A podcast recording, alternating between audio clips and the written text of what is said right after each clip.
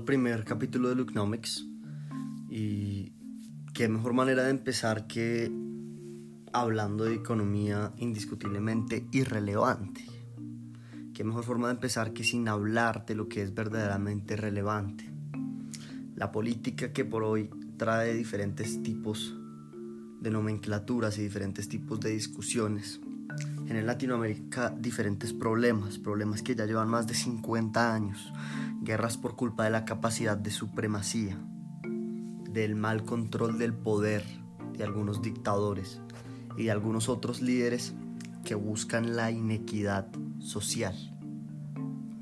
¿De qué manera podemos surgir y resurgir en una sociedad que no inspira al inspirado y que no busca inspirar al no inspirado? ¿De qué forma podemos promover las iniciativas del liderazgo empresarial que a por hoy hacen tanta falta?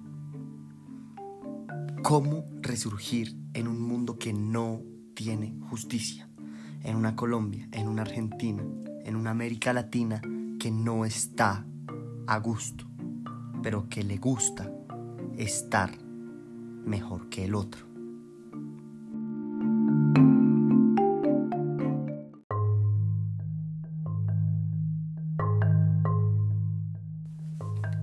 Hoy en día estamos viviendo en un mundo basado en que es mejor tomarse un agua de 10 dólares a una de 20 dólares, o que es mejor ir a la izquierda o a la derecha, o mejor al centro.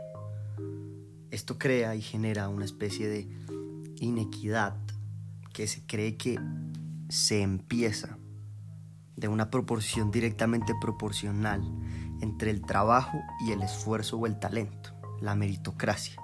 Sin embargo, este es uno de los problemas que más afrontamos al día a día y que más sesga a los medios y a las publicaciones recientes para poder otorgar y dividir a una sociedad que debería estar en pro de nuevas ideas.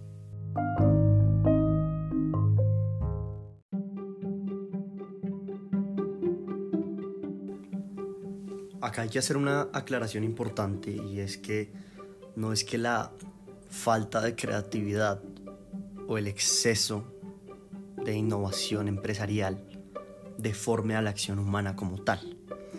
John Rawls, un filósofo, hablaba en el segundo principio de justicia distributiva que la desigualdad es aceptada si se genera a partir de oportunidades de partida similares o iguales. Es decir, si yo a usted le doy dos cartas en un juego de póker, la desigualdad es aceptada en términos de justicia distributiva. Entonces no juzgue un orden social natural que inclusive se ve replicado en la naturaleza.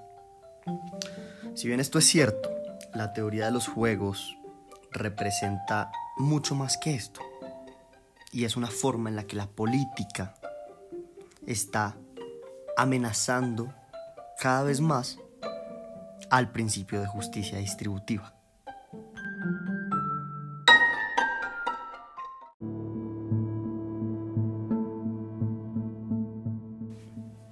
El teorema del votante mediano hace una referencia a una interpretación de algo que está sucediendo ahorita en América Latina. Y es como las campañas electorales se están haciendo similares para, en más o a menor medida, poder lograr que ese votante mediano sea la representación de su partido, campaña o proyecto político. La invitación está a que, siguiendo el segundo principio de justicia distributiva, no se convierta usted en un juego político más. Ya lo explica la ley de Duverger. El bipartidismo es común, pero no debe ser mejor al centro, a la izquierda o a la derecha. No le dé poder sobre su capacidad creativa a nadie, y mucho menos por estar emberracados o por creer que está emberracado, lance piedras para impedir las maravillas enigmáticas de lo desconocido que tiene su mente, la mente humana.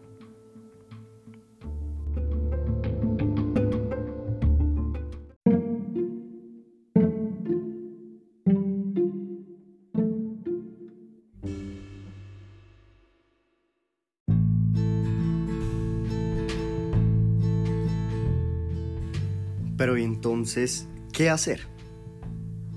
cómo poder inspirar al que no está inspirado y solucionar problemas que aún no están inventados.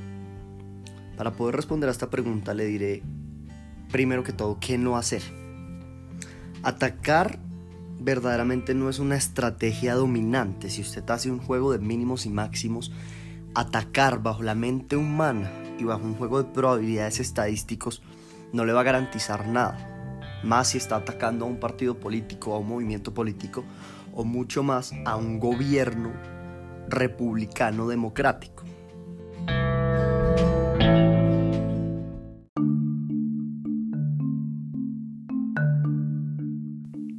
Colin Kammer se idea el concurso de belleza como un juego de teoría de los juegos para explicar un poco el funcionamiento de la mente, las decisiones de la mente y cómo esas decisiones organizan sistemas, como el sistema político de un país. John Maynard Keynes después se atribuye el Beauty Contest y lo vuelve mucho más familiar a la luz de diferentes economistas. Este concurso plantea que lo que se piensa no es lo que verdaderamente importa, lo que importa es lo que se piensa con referencia a lo que piensan los demás. Esto no significa que no va a pensar nada, sino más bien no deje pensar mal a los demás. Entre en la mente de los demás, desarrolle la empatía, trabaje, y trabaje mucho desarrollando la empatía para que usted pueda tener una proporcionalidad entre su esfuerzo y su trabajo.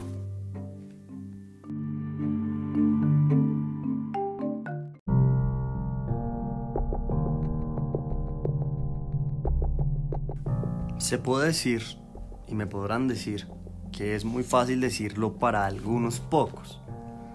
Y sí, para las minorías. Antonio Damasio habla de cómo las intenciones, las creencias y las actitudes asociadas a una pequeña parte del cerebro, que es la corteza prefrontal ventromedial del cerebro, nos hacen ser más propensos a rechazar aquellas cosas que creemos que son injustas. Sin embargo, los enfermos de autismo nos muestran a través de diferentes estudios cómo no se pueden poner en los zapatos del otro. Si es muy fácil decirlo para algunos pocos, porque aquellos que no son capaces de ponerse en los zapatos del otro no piensan diferente en intenciones, creencias y actitudes. Y esto es porque no se activa esta partecita pequeña del cerebro. La juntura tempopariental derecha del cerebro no se activa, es una parte del cerebro que se activa cuando un individuo piensa en lo que está pensando el otro.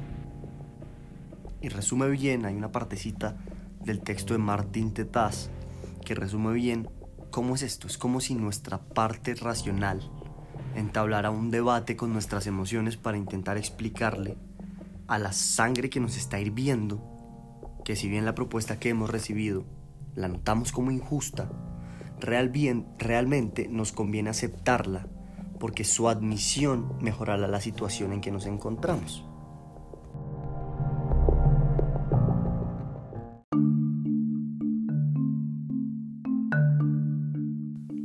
Ahora bien, entonces, ¿qué hacer? ¿Cómo trabajar? Se debe buscar un trabajo de lo inmenso a lo particular, a lo minúsculo. Hay que hilar dentro de las profundidades de la naturaleza para identificar el camino, para liderar el mercado y liderar las políticas dentro de una eficiencia tanto material como energética. ¿Por qué no, por ejemplo, emular ecosistemas?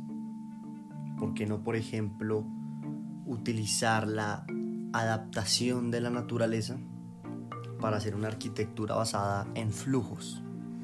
O vislumbrar nuevas opciones energéticas que permitan el cumplimiento de un sueño energético para la ciudad. O por qué no salir a trabajar por los recursos intemporales para los retos en nuestro tiempo y no gastar nuestro tiempo y nuestros recursos para lograr temporalidades dentro de lo que nos está retando a ser fuertes como sociedad.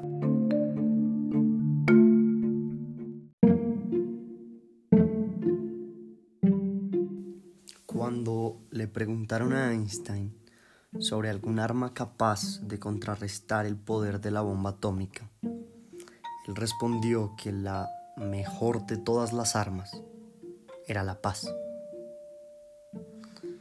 Según Albert Einstein, en los momentos de crisis es solamente esa capacidad de la que estábamos hablando, solo la imaginación es más importante que el conocimiento.